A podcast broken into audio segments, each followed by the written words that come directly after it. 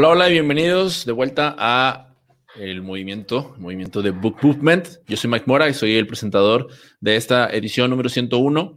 El día de hoy estamos muy contentos porque pues, seguimos, seguimos formando este, este conocimiento, seguimos compartiendo, seguimos generando esta comunidad con ustedes, uh, que forman parte definitivamente, parte importante y fundamental, ya que sin ustedes esto no, no estaría existiendo. Eh, vamos a, arrancarnos sin antes comentar, como siempre, el propósito de Book Movement, el cual es el movimiento que busca cambiar la vida de las personas a través de los libros, dejando un legado de experiencias y conocimiento. En este programa, semana a semana, contamos con grandes invitados quienes revisan desde su perspectiva el libro de su elección, con el objetivo de compartir tanto el propósito del autor como del libro y sus experiencias alrededor del mismo siempre, siempre hacemos énfasis en que estas revisiones tienen por objetivo el hecho de que cuando, cuando tú las escuches, cuando tú participes, puedas tomar la decisión de finalmente si leer el libro o no, de acuerdo a lo que la revisora nos aporta, pero no, no se trata tampoco de, de, spoilear o, o, decirlo todo, es un breve resumen para que, como te decía anteriormente, tú, tú, tomes una decisión posteriormente. Y bueno, pues te explico y te, te comento en qué consiste eh, la revisión. Lo primero que vamos a ver es que nuestra invitada va a hacer una exposición de acuerdo a, eh, con algunas diapositivas, de acuerdo a lo que para ella eh, representó el libro. Posteriormente a esto, me va a estar acompañando mi co-host y vamos a llevar una, conversación con ella acerca de, puntos muy claves y algunas preguntas que se preparan. Y finalmente se pasa a la parte de preguntas y respuestas, en donde todos ustedes pueden participar dejando preguntas para nuestra invitada y sumarse a la conversación. Regularmente hacemos también un café buquero, que en este caso eh, lo, vamos a omitir, ya dado que seguimos trabajando para ustedes con Book Movement, pero eh, el día de mañana, y Ceci también ya nos estará diciendo, el día de mañana estaremos eh, por ahí compartiendo en Clubhouse todavía un poco más acerca de, de, esta revisión. Y bueno, sin más preámbulo, me permito presentar a quien, a quien hoy me acompaña como co-host. Él es cofundador de este movimiento de Book Movement. Su nombre es Eddie Sánchez. Bienvenido, Eddie. Hola Mike, bueno, súper feliz de estar acá y bueno, volviendo a compartir con Ceci, ¿no? Sí, es nuestra, nuestra, una de nuestras revisoras estrella, que siempre viene y nos comparte bastante, que es bastante capa. Y bueno, pues ahora me permito presentar a, quien nos va a estar, nos va a estar haciendo la revisión, como ya, decíamos, ella es Cecilia Uriona, eh, Project Manager en Tutator, una, una, compañía que, que gerencia proyectos en tres continentes, además de también ella ser cofundadora de la comunidad Ladies at UX, la cual está gestionando un, evento importante que se viene, se viene muy pronto y, del cual ya nos estará platicando ella. Así que, sin más preámbulo, bienvenida Cecilia. Estás. Ah, mute. Estás en mute y con la cámara en off. A ver. Ahí está. Ya llegó. Hola Ceci, ¿cómo estás? que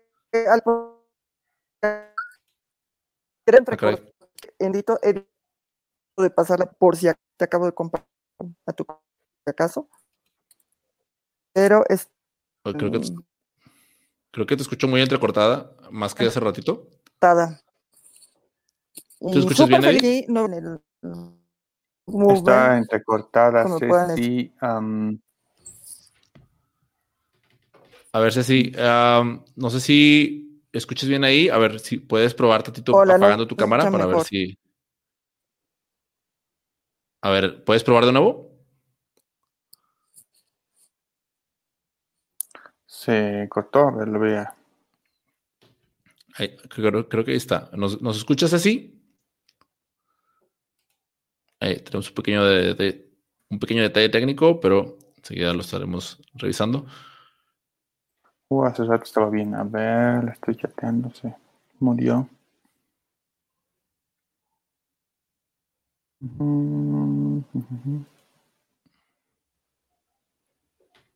Va a reiniciar, va a organizar. Ok, sí, me parece que sería lo, sería lo ideal, pero bueno, este, antes de, antes de continuar, estaba, estaba comentando ahorita Eddie, igual tú también nos puedes compartir un poquito acerca de, de, de, estos, de estas conversaciones que se generan también. Nosotros la hemos estado llevando siempre a través de, Discord, pero últimamente la hemos estado experimentando a través de, Clubhouse y esta mañana los veía que estaban ustedes dos, justamente tanto tú como Ceci, en una conversación que estaba bastante, bastante interesante acerca de los influencers y, y las, las inteligencias artificiales. Este, no sé, que, creo que tú estuviste un poquito más de tiempo de lo que yo estuve, además de que estaba en inglés y la verdad es que yo estaba entendiendo la mitad, pero ¿qué, impresiones estabas llevando de la conversación? Ah, no, no, súper interesante el, tema de, la, de las herramientas que están usando con IBM Watson para, para, eh, para marketing digital inicialmente y, esto para generar influencia ¿no? en las personas. Eh, no, estaba muy, muy bueno. O sea, los, las variables que ellos miden, el sentimental el points, o sea, cosas bien interesantes que, que, estaban compartiendo. No, la verdad aprendí bastante, ¿no? Clubhouse es, es buenísimo cuando se ponen salas interesantes.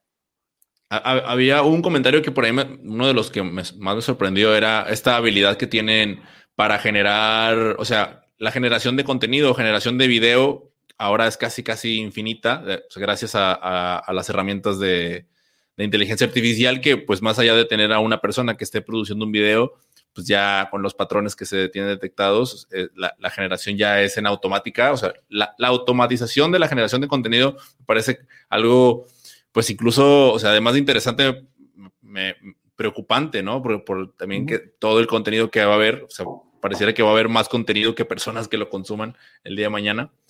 Y, la conversación en, términos generales me pareció que estaba bastante, bastante, compleja, ¿no? Y bastante gente que estaba ahí escuchando y, participando también en el, panel.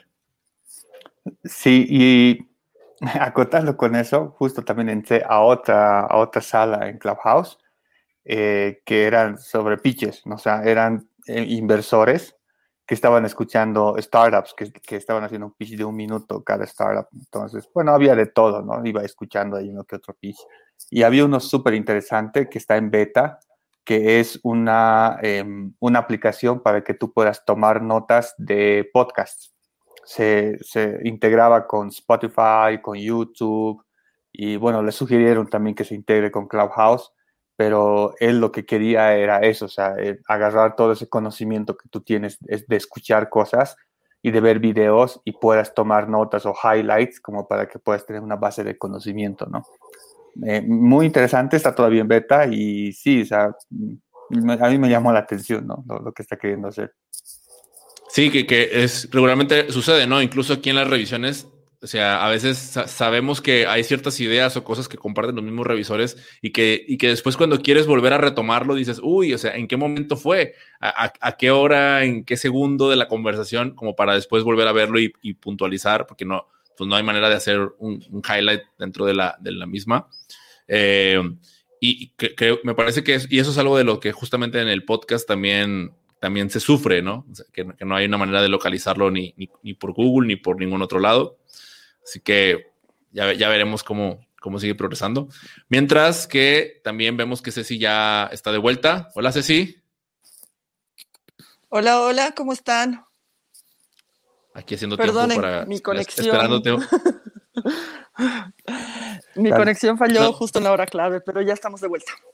No te preocupes. Bueno, pues sin más preámbulo, eh, te, te, dejamos para que, para que inicies y en un momento más nos incorporamos contigo. Perfecto.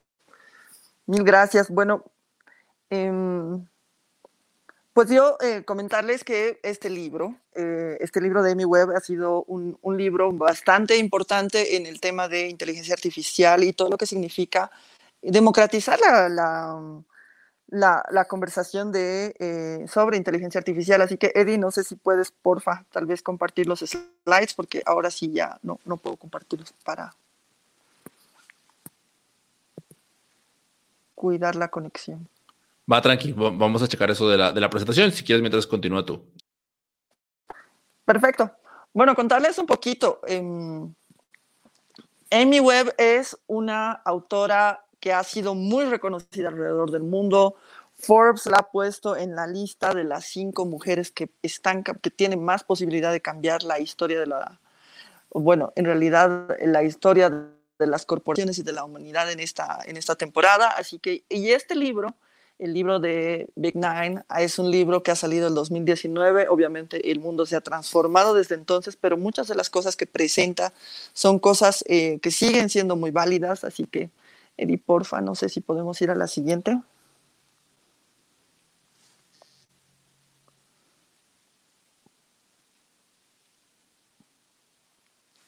Bueno, y mientras tanto comentarles que, como les decía, Amy Webb es esta, es esta autora. Ella es, em, bueno, entre sus múltiples habilidades, ella es profesora de la Escuela de Negocios de la Universidad de Nueva York, pero ha sido fellow en Harvard también, donde su investigación ha recibido varias, varios premios. ¿Y por qué este libro, no? Eh, parte de las cosas importantes que, les mencionaba hace poquito es democratizar la conversación en inteligencia artificial. Parte de lo que estamos eh, tratando de democratizar en esa conversación es aumentar la, la conciencia de cuánto está eh, la inteligencia artificial influyendo en nuestras vidas y el camino que nos ha llevado hasta aquí y cuáles los, los, posibles escenarios futuros, ¿no? Entonces, eh, Sí, sí, vamos, porfa, a la siguiente. Muchas, muchas gracias. Entonces aquí les estaba contando un poco de mi web, ahí pueden ver sus redes sociales por si quieren, y su, y website por si la quieren seguir, pero ella es una eh, futurista cuantitativa, ella se, define así, y ha tenido varios libros, eh, es fundadora del Instituto El Futuro Ahora, The Future Today, ¿no? Y como les decía, la revista Forbes la tiene como una de las mujeres, de las cinco mujeres que están cambiando el mundo. La BBC la ha puesto en la lista del 2020 de las 100 mujeres del, del 2020. Eh, Thinker 50 Radar la ha puesto en las 30 pensadoras de, de, negocios, de gerencia de negocios, que tienen más chance de cambiar el futuro de las organizaciones. Y está, de hecho, vinculada con varias escuelas. Les decía que era profesora de NYU, también uh, es, es, fellow visitante de Oxford, eh, ha sido fellow en, en, Harvard University, donde su, su, investigación ha ganado premios de investigación, la, la, el Premio Nacional Sigma Delta Chi, y eh, trabaja con el gobierno americano y con muchísimas instituciones. Sobre el libro, que estamos en la siguiente diapositiva, sobre el libro en particular, el libro también ha recibido varios reconocimientos, ha estado en la lista larga del Financial Times para el, book, para el libro del año, ha estado en la lista corta del Thinkers 50, Thinkers 50 para eh, Digital Thinking, para pensamiento digital, y ha recibido la medalla Gold Axiom Award para el mejor libro en negocios y tecnología del 2020. Entonces es un libro que ha generado mucho revuelo. De hecho, Amy Webb es frecuentemente invitada a muchos, muchos eh, espacios de discusión, ¿no? Uno de ellos donde está muy frecuentemente para, para aquellos amigos podcasters, que hay muchos que siguen el, el Book Movement. Eh, Tweet es uno de los podcasts más antiguos en, noticias y tecnología, uno de los precursores del movimiento podcastero y uno de los más asentados que la compañía digital eh, produce muchos otros shows. Amy Webb es una, es una presentadora visitante muy frecuente en Tweet. ¿no?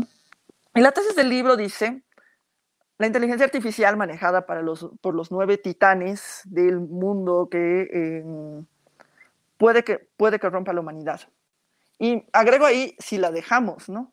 Si la dejamos, que esa ya es la siguiente diapositiva, ¿no? Si, si la dejamos, porque eh, hay cosas que todavía podríamos eh, mejorar, digamos, ¿no? Y ¿Por qué? Porque en parte la conversación está llena de eh, falta de información y de miedo, ¿no? Por un lado. Por otro lado, están muchas de las, de las personas que trabajan en inteligencia artificial están en estas nueve compañías y la inteligencia artificial está rediseñando la sociedad como la conocemos. Creo que es un tema que todos estamos experimentando de primera mano eh, desde la, asistencia que recibimos en nuestros celulares por cosas tan simples, hasta escribir un correo, hasta cosas mucho más complejas. Y bueno, si, si podemos avanzar un poquito, eh, quería comenzar un poco ya a discutir el contenido del libro a través de eh, una cita un poquito un poquito eh, representativa, diría, de, de, este libro, ¿no? Dice, los humanos estamos perdiendo rápidamente nuestra conciencia y las máquinas están despertando. Hemos empezado a pasar muchas eh, hitos en, la, en, el, en, el, en el desarrollo geopolítico y técnico de la inteligencia artificial. Sin embargo, cada vez que pasamos esos hitos, la inteligencia artificial se vuelve más invisible para nosotros, más cotidiana. Entonces, la, la forma en la que nuestros datos están siendo minados y están siendo refinados es menos obvia y eh, la forma en la que los sistemas toman decisiones y cómo entendemos esa forma de tomar decisiones es cada vez menos transparente. Entonces, ha habido muchas cosas en términos de transparencia que se han, que se han hablado para, para esto. Y si nos vamos a la siguiente diapositiva, por favor. He plantea algunas interrogantes en el libro, ¿no? ¿Qué pasa cuando la sociedad em,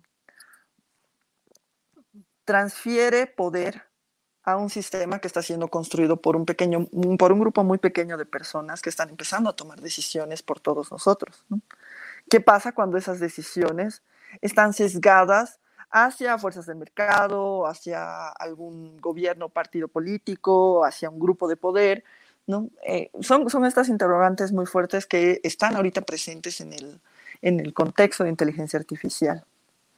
Entonces, em, bueno, el libro está dividido en varias fases y si nos pasamos dos, por favor. Pero me voy a ir un poco directo porque están eh, ahí, perfectamente.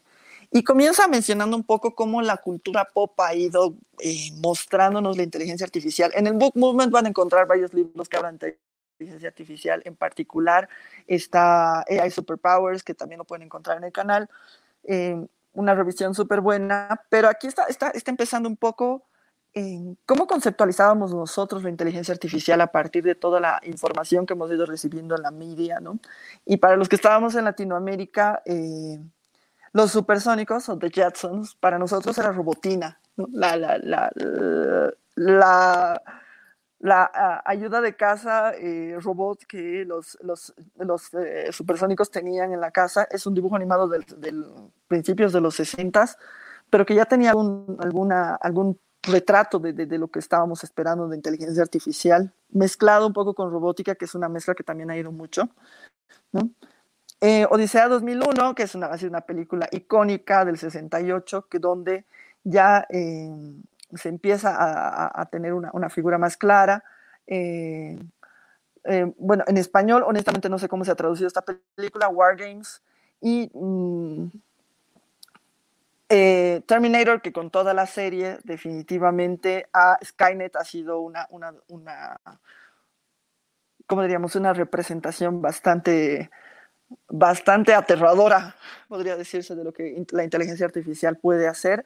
Y ahora tenemos Westworld, bueno, pero tenemos un montón de otras. Estas son las que Amy menciona en el libro. Y si tal vez nos vamos a la siguiente diapositiva, es súper importante hablar que, eh, mencionar que ahora eh, los grandes jugadores que en algún momento estaban en Europa y Estados Unidos ahora se han redistribuido un poco. Y eh, China es una, una, una, potencia mundial en inteligencia artificial. Creo que eh, eso es algo que todos eh, de algún modo lo hemos escuchado en algún momento. ¿Pero por qué? Eh, China tiene el recurso natural más importante para el desarrollo de tecnología de inteligencia artificial en particular. Y son 1.5 billones de personas. Significa datos de 1.5 billones de personas que ya están acostumbradas a compartir sus datos con el gobierno, entre otros, ¿no? Estamos hablando también de los, de los gigantes tech, que vamos a hablar de algunos en esta, en esta presentación. Pero eh, si nos vamos a la siguiente, por favor. Bueno, entre ellos, que no son parte de los Big Nine necesariamente, por ejemplo, tenemos los unicornios chinos que están trabajando mucho sobre temas de inteligencia artificial y que nosotros no los estamos cotizando tanto porque no los vemos directamente, pero sin embargo, McVie es el proveedor más grande del mundo en autenticación por facciones, por rostro. Entonces, si ustedes están autenticando en aplicaciones bancarias o en, en aplicaciones que resguarden su información o cualquier otro tipo de, de, de, de, aplicación que requiera una autenticación, inclusive el abrir su teléfono, es muy posible que estén usando los servicios de McVie. Y otro de los, eh, de los unicornios que eh, chinos que también está trabajando con temas de reconocimiento de objetos e imágenes es SenseTime. Estas dos empresas eh, están valuadas en 7 billones de dólares, una y la otra está eh, superando los 4.7, casi 5 billones de dólares. Entonces, son los dos unicornios, bueno, uno, que son parte de, de, de, de, todo este ecosistema que China ha venido desarrollando. ¿Y eso por qué? Si nos vamos a la siguiente diapositiva, por favor. ¿Eso por qué? Porque Xi Jinping, Xi Jinping perdón, el presidente chino eh, ha dicho que para el 2030 China va a ser una potencia mundial en inteligencia artificial, pero esta no es una política suelta, es una política parte de un programa mucho más grande donde el gobierno chino ha pedido a todas las compañías internacionales, entre otras cosas, en algunas cosas que sé que, que el libro hace énfasis, Em, que el gobierno chino ha pedido que eh, la data que pertenece a ciudadanos chinos sea alojada en servidores que están dentro de territorio chino. Y eso eh, em, significa principalmente que, bueno, esto no es nuevo, ¿no? Eh, de hecho, Europa también pide lo mismo. Para todos los ciudadanos europeos, los servidores deben estar en ese lugar. No es una política nueva, pero significa más información. Em, la policía china también tiene una nube donde ha empezado a almacenar información, principalmente de personas con, em, bueno, conocidas o reconocidas dentro de, la, de, las operaciones de la policía por tener antecedentes de enfermedades mentales y que podrían estar causando algún disturbio, ¿no? Pero hay un programa de operaciones integrada entre todas las agencias del gobierno que está utilizando la data a través de todo esto para hacer un sistema Em, potenciado por inteligencia artificial de crédito social, que significa que si haces algo bueno, ganas puntos y si haces algo malo, te bajan y eso podría darte acceso a créditos bancarios, a una mejor educación, en fin, ¿no? Y una cosa que es un poquito más antigua, que es el eh, Belt and Road Initiative, eh, la iniciativa de, de, carreteras, y esto nació porque eh, en algún momento el gobierno chino empezó a establecer, esto es una política de, de diplomacia, es una política de relaciones internacionales, em, empezó a establecer relaciones con aquellos participantes de la ruta de la seda, pero ahora eso se ha extendido a una lista de casi 50 a 49 países, si no me equivoco, donde estos países están recibiendo ayuda del gobierno chino.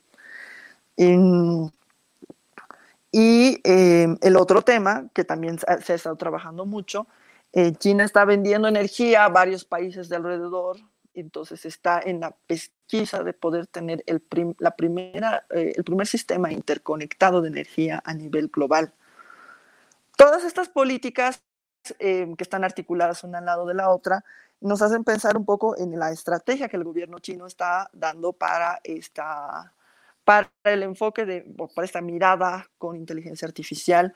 En algún momento, y estoy tratando de recordar dónde, creo que fue en un podcast, que em, escuché algo muy interesante y decían que eh, cuando uno está tratando de analizar China, tiene que entender que culturalmente, sí, todos tenemos diferencias culturales y evidentemente procesamos eh, las cosas de, diferente manera, pero una gran fortaleza eh, de, de, bueno, de, de la cultura china es la planificación de largo plazo. ¿Qué significa? Que si estamos tratando de entender el accionar de un gobierno chino, tenemos que mirar 30 años para adelante como mínimo. Están pensando en lo que va a pasar de aquí a 30 años. Y muchas cosas se hacen en gran escala. Entonces, si nos vamos a la siguiente. Y ahí me he permitido tomar una, una, infografía que no está precisamente en el libro, pero el libro menciona en un resumen muy corto de la historia de la inteligencia artificial. Em, eh, menciona muchas de las cosas que se mencionan en esta, en esta, en esta infografía, ¿no?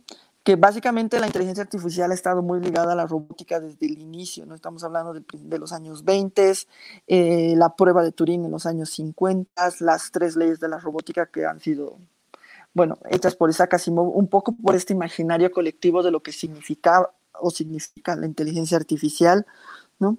El desarrollo que ha habido en los 80 y este, este, este, este, bueno, esta, esta infografía se queda todavía en finales de los 80 y en lo que está pasando hasta finales de los 80 pero si nos vamos a la siguiente diapositiva, por favor, donde ya, bueno, ya tenemos cosas de, realidad virtual, pero en la siguiente diapositiva podemos ver una, un timeline un poquito más de la, de la Universidad de Queensland en Australia, que también incluye em, cosas muy, muy, muy,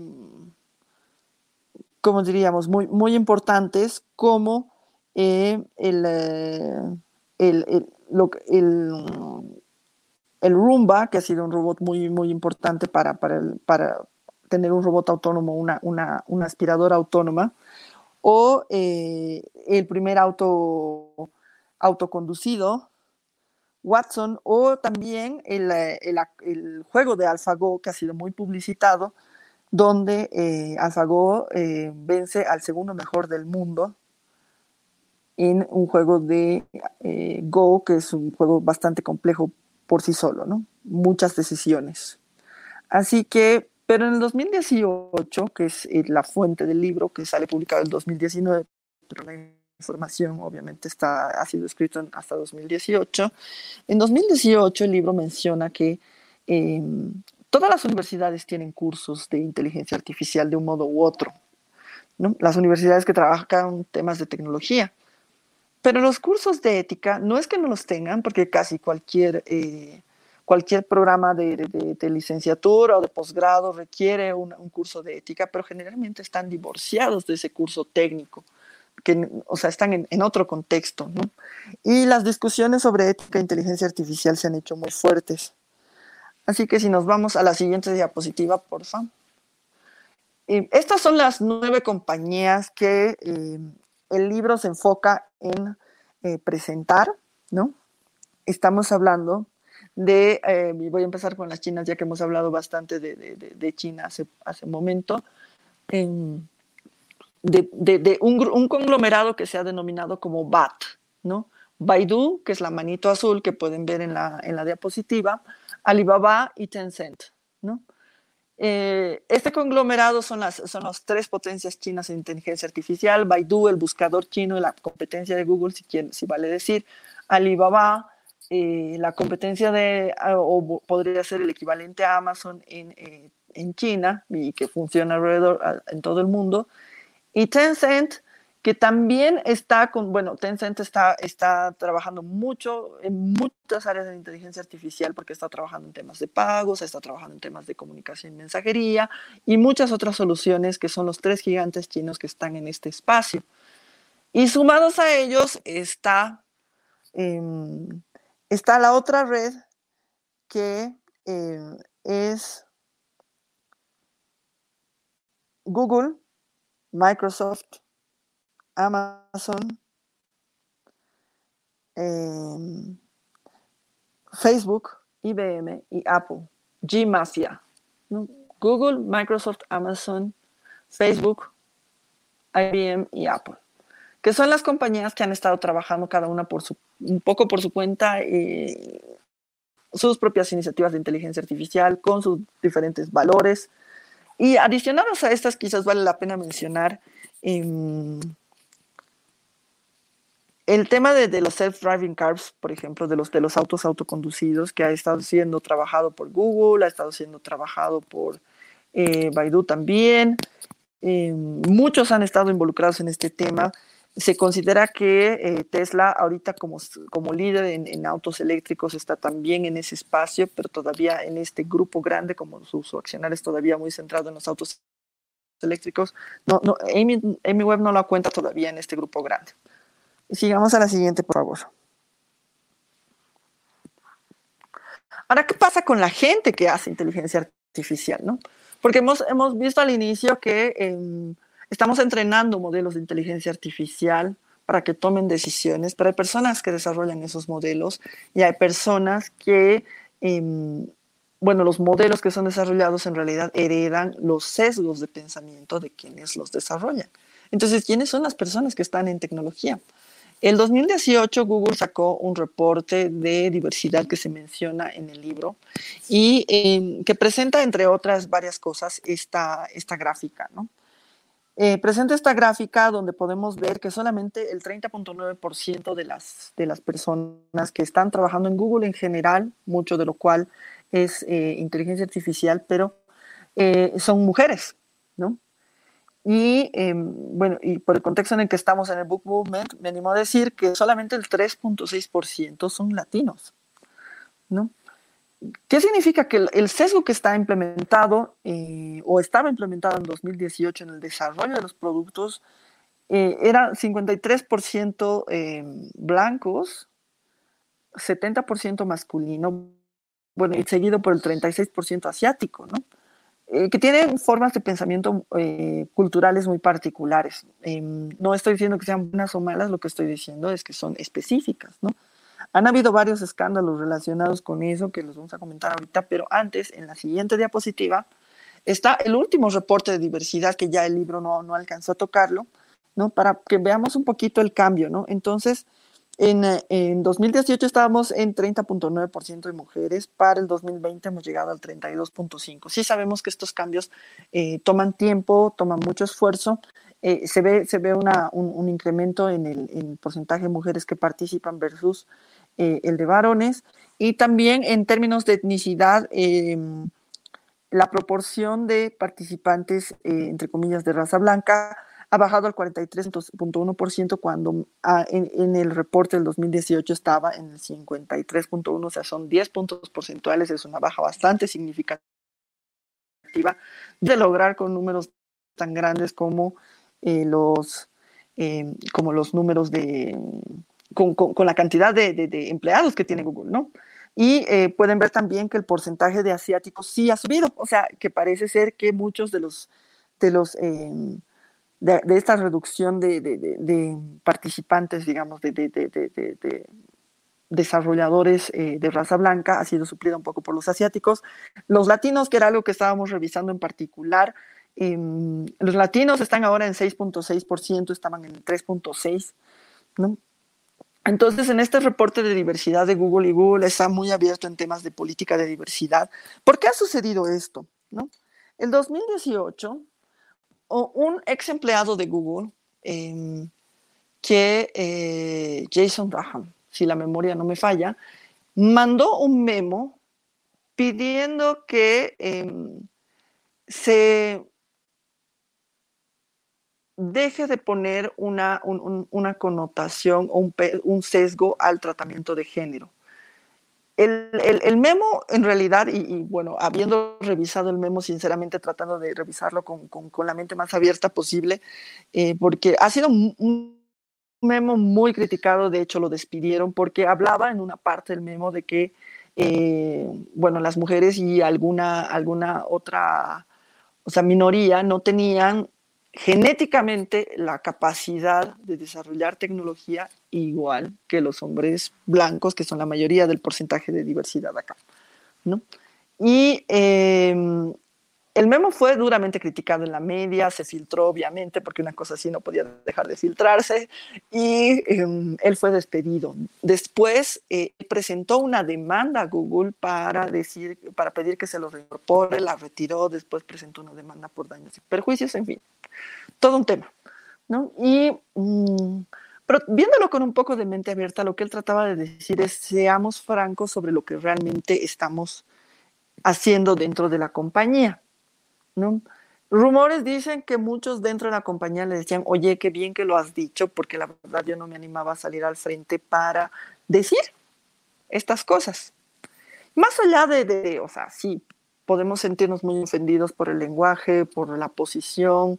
Eh, el hecho es que, ya me despedí una persona por ello, era el mensaje corporativo que había que dar, pero el hecho es que si, si hubo alguien que lo vocalizó, seguramente hay muchos más que tenían posturas similares y que evidentemente tenemos que tener una postura ecuánime sobre lo que está pasando en quienes entrenan los modelos que están tomando decisiones por nosotros. Porque eh, no, ahora es mucho más que te sugiero una buena respuesta para tu correo electrónico o eh, te sugiero que, que, que ya es, eh, hora, es hora de hacer ejercicio o de respirar es hora de irte a dormir, ¿no? Están, estamos hablando de que es los sistemas o, o, los modelos que se están construyendo en inteligencia artificial y esto no es cosa del futuro, es cosa del presente. Ya están tomando decisiones sobre qué tipo de créditos se nos ofrecen, sobre en qué eh, universidades podemos acceder a educación, están tomando decisiones sobre, inclusive yo me animaría a decir en compañías que reciben millones de, o miles, miles de solicitudes diarias, están tomando decisiones sobre quién pasa el primer filtro y quién no. Y esos ya tienen sesgos, ¿no? Están tomando incluso decisiones y el libro relata el caso de eh, Leticia, ah, no me acuerdo el apellido, pero el tema es que el nombre y el apellido em, correspondían al nombre y apellido de una mujer de raza negra, ¿no? Y el... Em, y Google autocompletaba con eh, el nombre con eh, número de arrestos, o sea, como si quisieras preguntar eso, o historial, historial criminal o cosas así, digamos, ¿no? Ya había un sesgo. Evidentemente, eh, Google en particular y en general las grandes compañías, un poco por la mirada de los medios en este tema, están haciendo grandes esfuerzos por quitar esos sesgos y por mejorar esto, también aumentando la diversidad de quienes construyen los, eh, los modelos. ¿no? Intencionalmente me animo a decir, como pueden ver en la portada, que está muy chiquitita aquí, eh, en la portada del, eh, del, informe de diversidad de Google. ¿no? Ahora, bueno, después del escándalo que les relaté hace un momento, Google tenía una nueva vicepresidenta de, diversidad, que llevaba dos semanas en el puesto cuando explotó el escándalo. Y ella dijo, señores, la verdad no me iba a presentar todavía, estoy conociendo todavía cómo funciona la compañía, pero este es un momento en el que se hace necesario hacerlo. Así que quiero que sepan que se están implementando políticas que nos permitan mejorar este tema. y que se están haciendo cosas y a raíz de eso fue que empezaron a salir estos reportes de diversidad que, bueno, habla mucho de la transparencia, eh, no, no es la única compañía que los ha sacado, son el ejemplo que presenta el libro, pero em, nos están empezando a hablar de cuál es la tribu de personas que están desarrollando los modelos que están em, ayudándonos o gobernando incluso ciertas partes de nuestras vidas. Em, ahora sí nos podemos ir a la siguiente diapositiva, por favor. Bueno, como pueden ver, el libro em, se centra en los tres momentos, ¿no? Habla de la historia de la inteligencia artificial, está hablando ahora del presente, del, eh, hemos hablado ahorita del presente de la inteligencia artificial y quienes están desarrollando la investigación, evidentemente se ha concentrado en las universidades y demás, pero también explora las posibilidades de futuro, ¿no? Explora las posibilidades de futuro y, eh, bueno, había estado escrito en 2018, publicado en 2019, entonces el horizonte de cinco años estaba en 2023. Y en 2023, eh, entre las cosas que menciona el libro, que menciona muchísimas muy interesantes, como, como bien digo, Mike, hace rato no es que querramos spoilearles el libro, estamos tratando de comentarles. Yo les recomiendo sinceramente que vayan y vean el libro y además se apunten a la charla más tarde porque vamos a estar en Discord eh, más tarde y si están en Clubhouse, mañana también vamos a estar en Clubhouse eh, hablando sobre, sobre las cosas que implica este libro. Pero eh, una de las cosas que propone Amy como el buen escenario es eh, la alianza de, las, de las, las, compañías que están trabajando con inteligencia artificial. Si las compañías que están trabajando con inteligencia artificial son capaces de llegar a un acuerdo,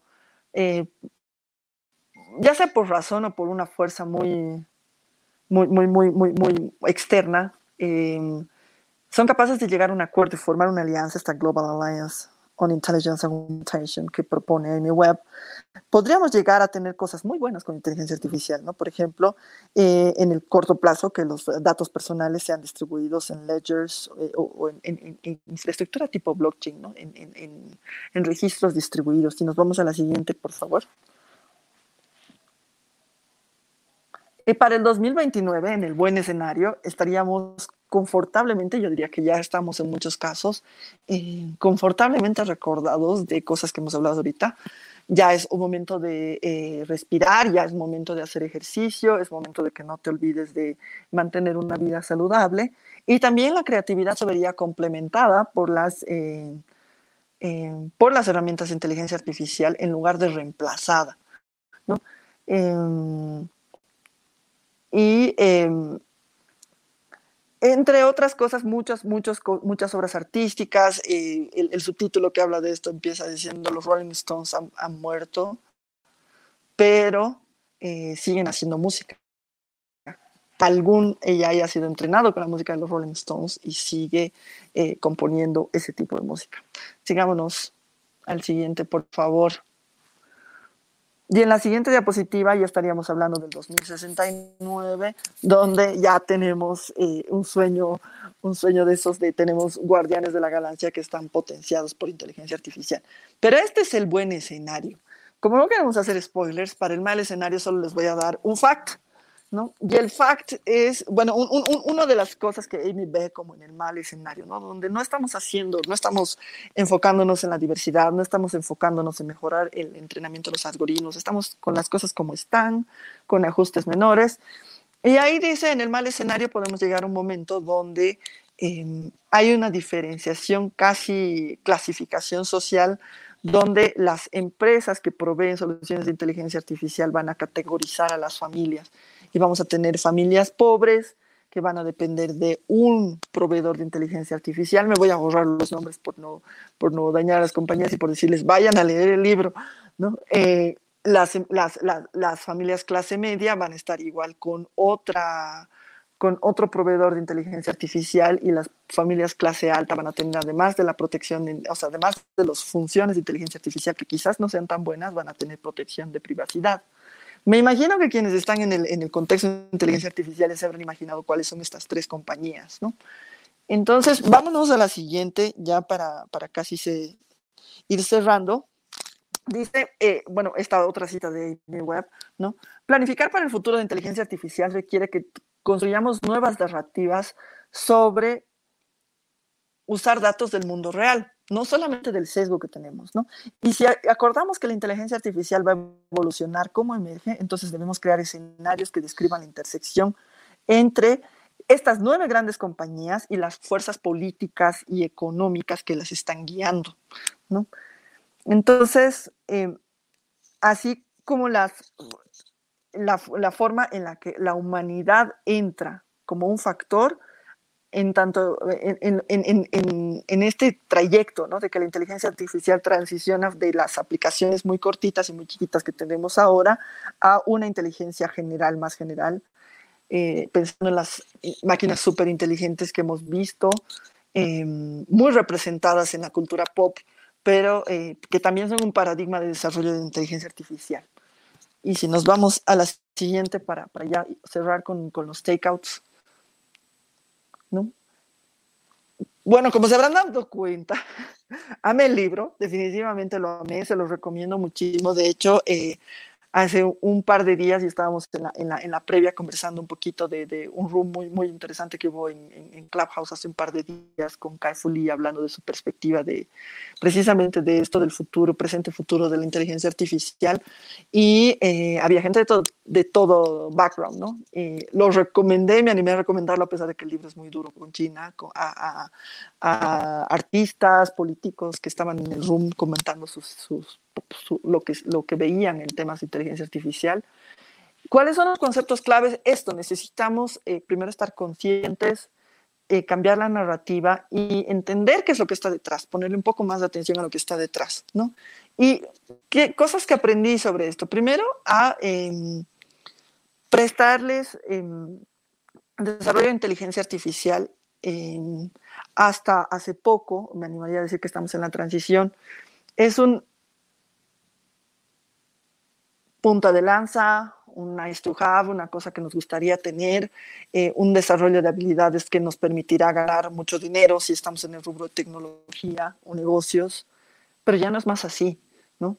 Y bueno, me remito a otra autora, Kai Fulit, que estaba en el room que estábamos hace dos días, él decía, aquellos que están recién egresando tengan la conciencia de que hace cinco años, sí, podías tener un gran salario, podías tener eh, muchas oportunidades y ahora todavía las tienes, pero tienes que ajustar tus expectativas y como eh, profesional te vas a meter en este rubro porque este cada vez se está convirtiendo cada vez más en un conocimiento básico, ¿no? en un conocimiento que todos de algún modo deberíamos tener.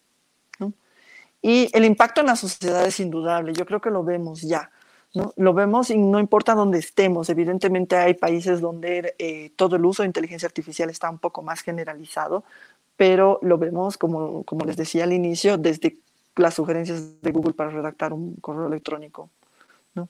O eh, si están utilizando los asistentes de sus teléfonos inteligentes, eh, las sugerencias de sus asistentes, ¿no? Creo que eh, tenemos muchísimos más ejemplos para, para, dar y regalar en este tema de cuál es el impacto en la sociedad.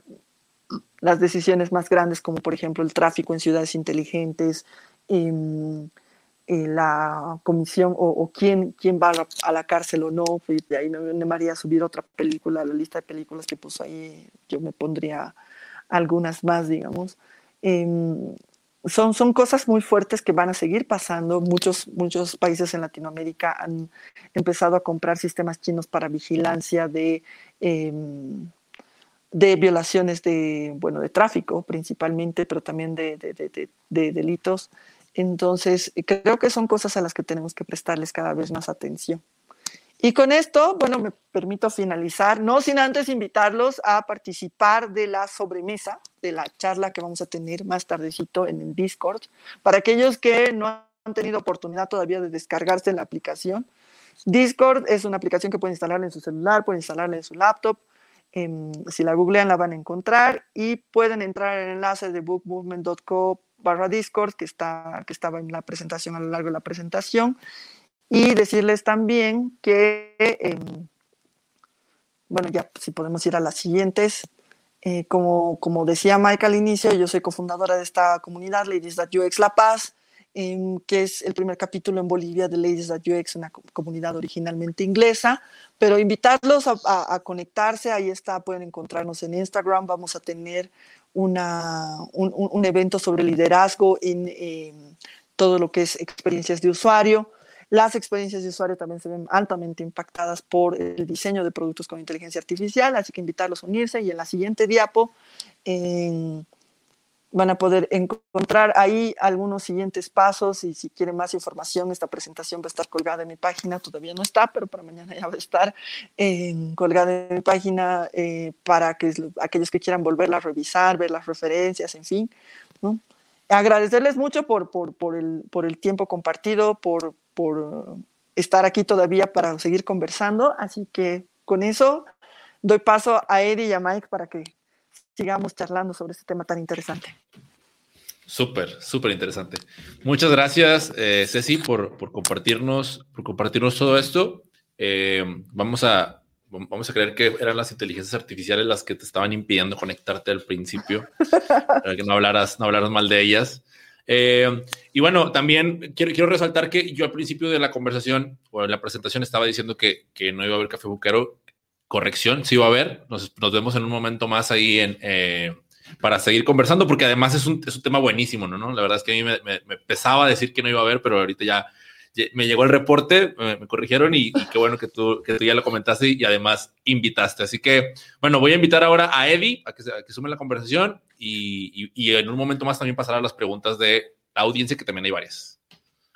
Súper, gracias Ceci. Uh, la verdad sí, es, es, un libro excelente, yo lo leí hace mucho tiempo y, de, y justamente lo leí después de K-Fu Lee también. Es, es muy interesante la, la, la visión que, que, que, te toma, ¿no? Hay una consulta más o menos en el libro habla de las políticas chinas, ¿no? O sea, dice cómo China eh, está obviamente tomando la data, la data que se origina de China, como un bien del Estado, ¿no? Por eso hace que no salga de, la, de las fronteras de China. Y muchos países alrededor de China también están viendo que eso funciona y están eh, por ese camino, ¿no? O sea, India, que también está creo que con lo mismo, y varios países por ahí. ¿Tú crees más o menos que esto se podría eh, tomar en, en, Europa, Estados Unidos o Latinoamérica? ¿no? O sea, es beneficioso, ¿no? Yo creo que tenemos temas culturales muy fuertes y otra vez paso, paso vuelvo por ahí porque hay cosas que mm, son aceptables en ciertos espacios y otras cosas que no. Yo honestamente, considerando que un ciudadano americano promedio ha protestado por su derecho y por la restricción de sus derechos que significaba el usar barbijo, me animo a decir que no creo que eh, eh, los ciudadanos americanos acepten que su gobierno sea dueño de sus datos tan abiertamente a ese nivel. En Latinoamérica yo diría que estamos eh, un poco más desinformados, lamento decir, eh, en general, ¿no? O sea, como, como población en general, sí, los especialistas y quienes están involucrados en el área, tenemos, eh, tienen y tenemos, digo, porque yo a veces estoy ahí de polizona, eh, tenemos discusiones muy, muy, muy, muy concienzudosas sobre el tema, pero otra vez son discusiones que muchas veces están alejadas de la política pública. Son charlas de amigos, de técnicos, eventos muy, muy, muy aislados.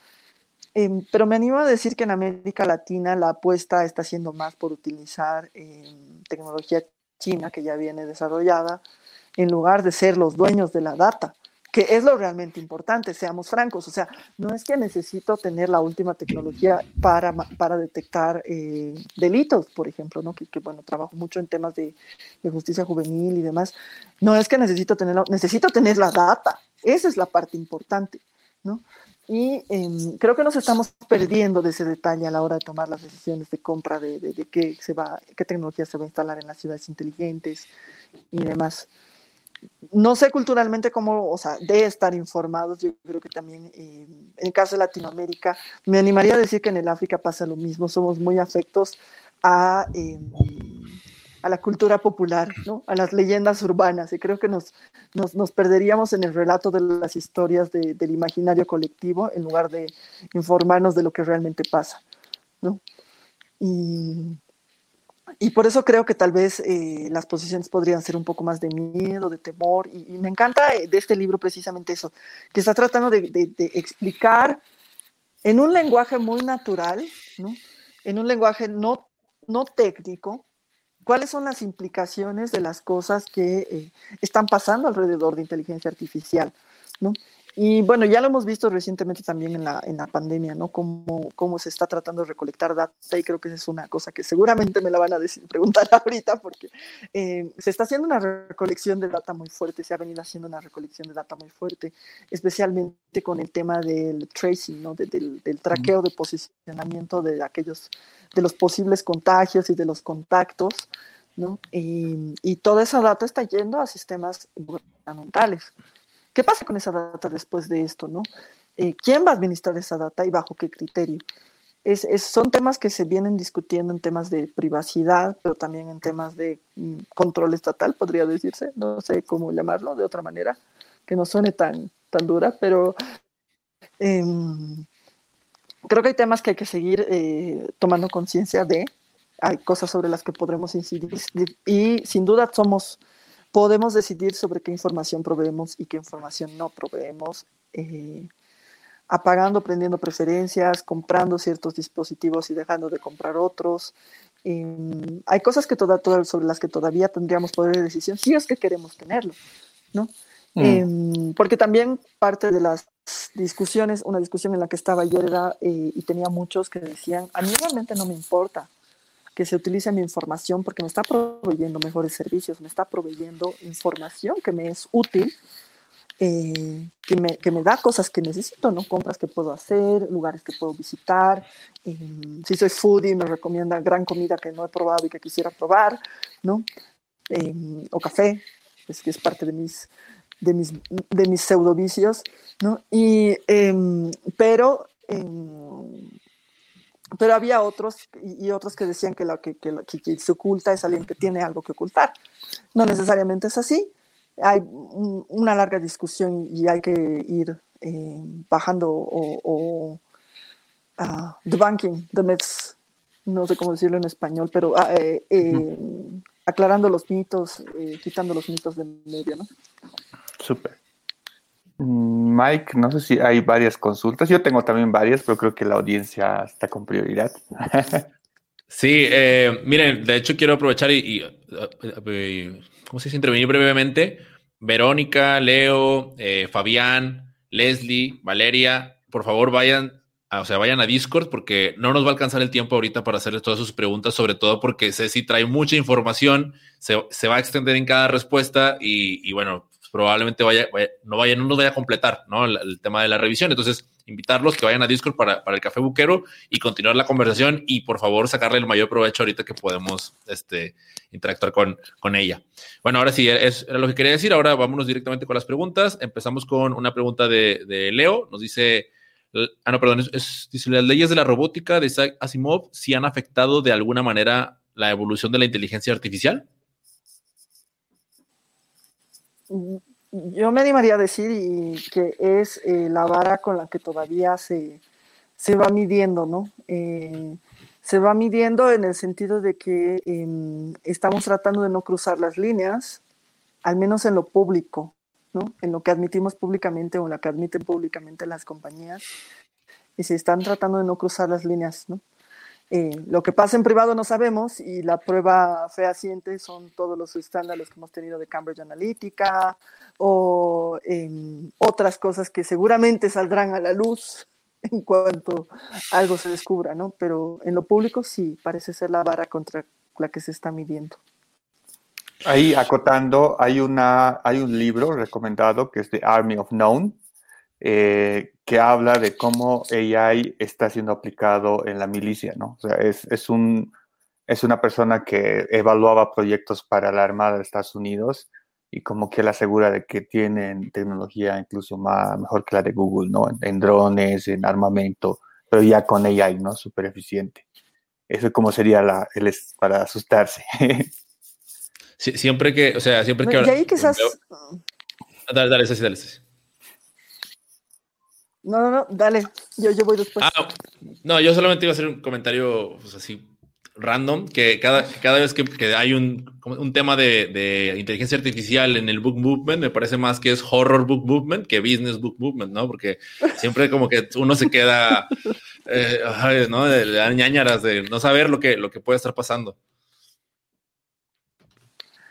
Y, y, y mira, concuerdo con contigo, Mike, pero sabes que esta es una realidad, esta, es, esta es la realidad en la que vivimos, es parte de la eh, no tan nueva normalidad, me animaría a decir. ¿no? Y creo que eh, el libro es muy claro en eso, ¿no? Dice, ¿qué podemos hacer nosotros para, en lugar de em, enfrentarnos o, paralizarnos por el miedo, encontrar la forma de que esta inteligencia artificial nos ayude a crecer, nos ayude a potenciarnos, ¿no? Claro, plantea varias cosas a niveles un poco más sociales y un poco más grandes, pero también plantea cosas a niveles más, más, más pequeños, digamos, ¿no? Y antes de extenderme más, creo que vamos con la pregunta de Vero. Vero nos dice, ¿cuál crees que es la principal amenaza en la carrera tecnológica con una cada vez más fortalecida China? Y, ahí, y me apena, y digo me apena mucho decirlo, porque el libro es explícito.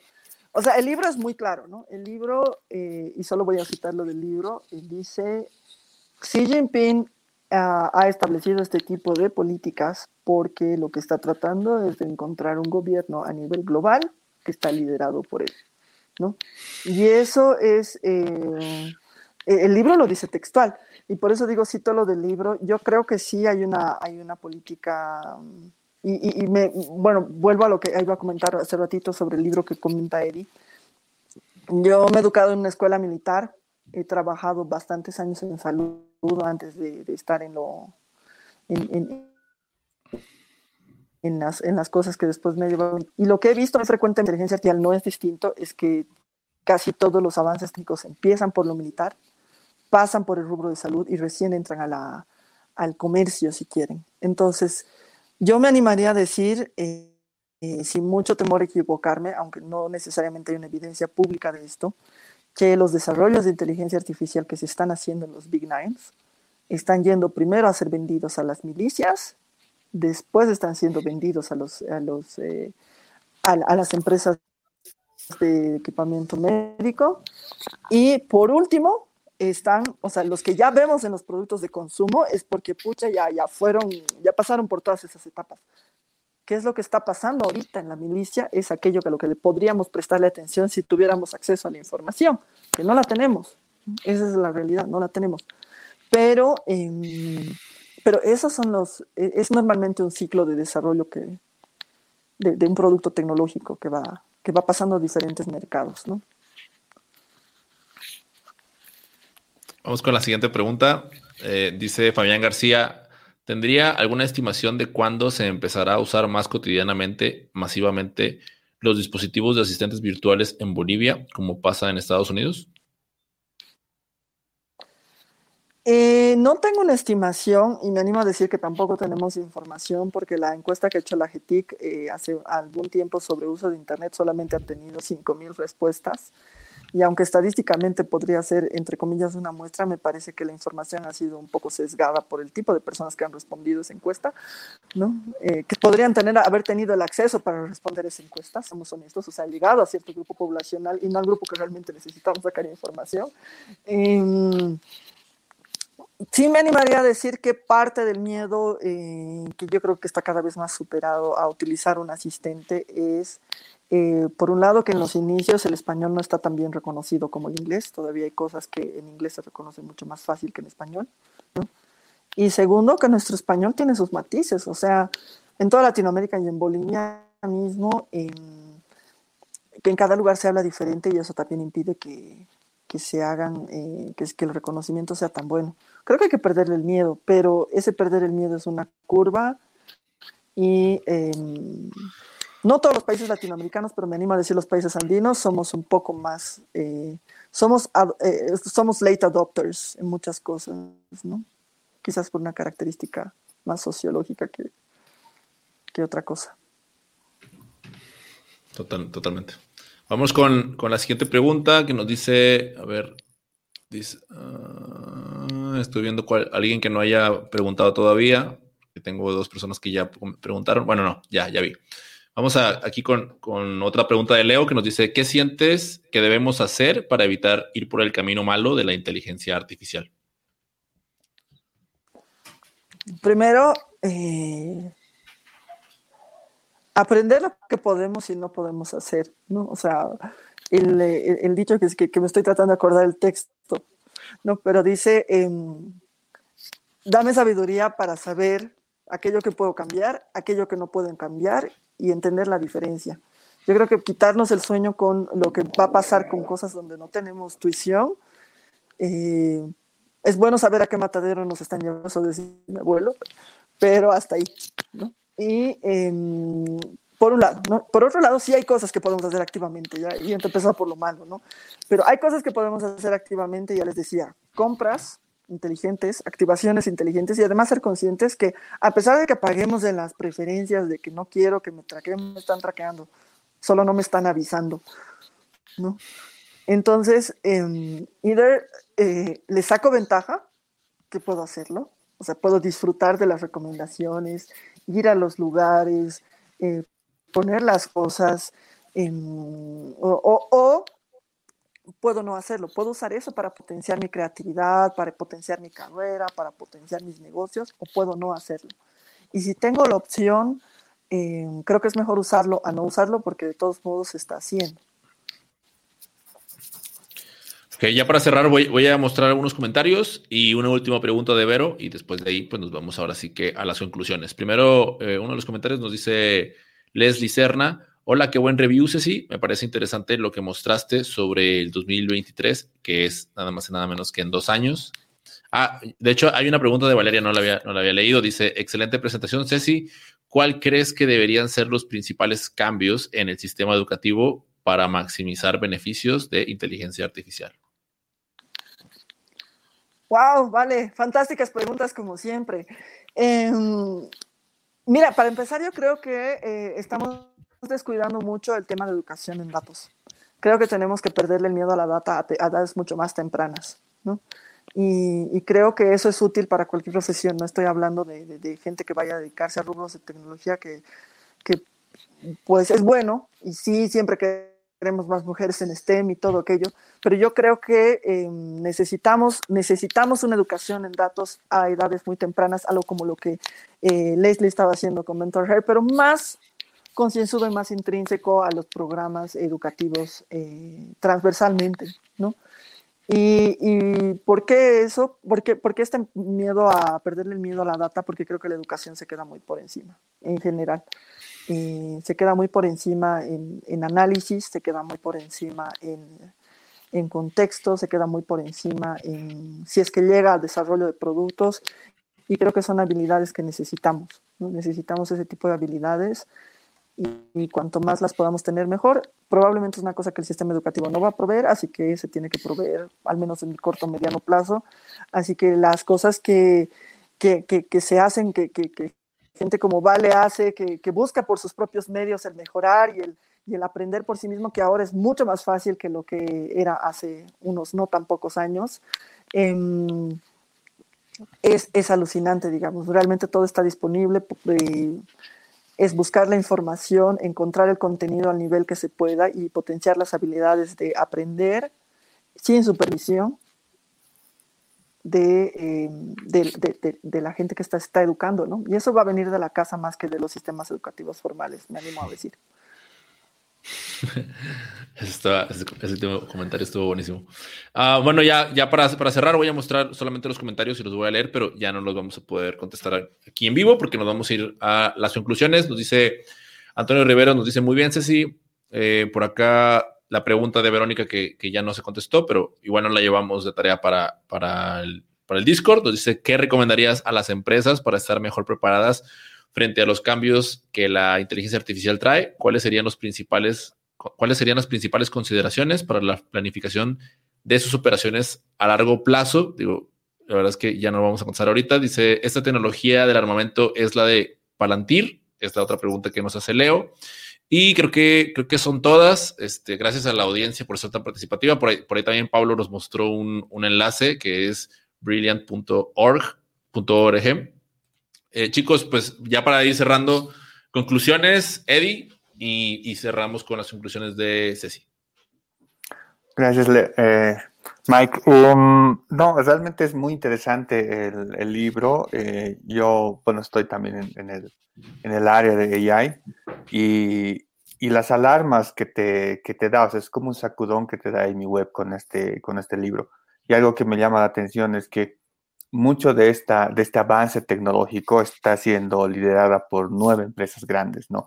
O sea, nueve empresas están definiendo el futuro de la inteligencia artificial en el mundo, porque ellos dicen en qué invertir, eh, reconocimiento de imágenes, traqueo y no sé qué, y eso es lo que está avanzando, pero hay cosas que no lo estamos tomando en cuenta, ¿no? Que el cambio climático, violencia, que básicamente con la data se podría, bueno, paliar algunas cosas pero no hay plata, no hay inversión y no se está avanzando en cosas que quizá nos duelen, ¿no? Como, como sociedad.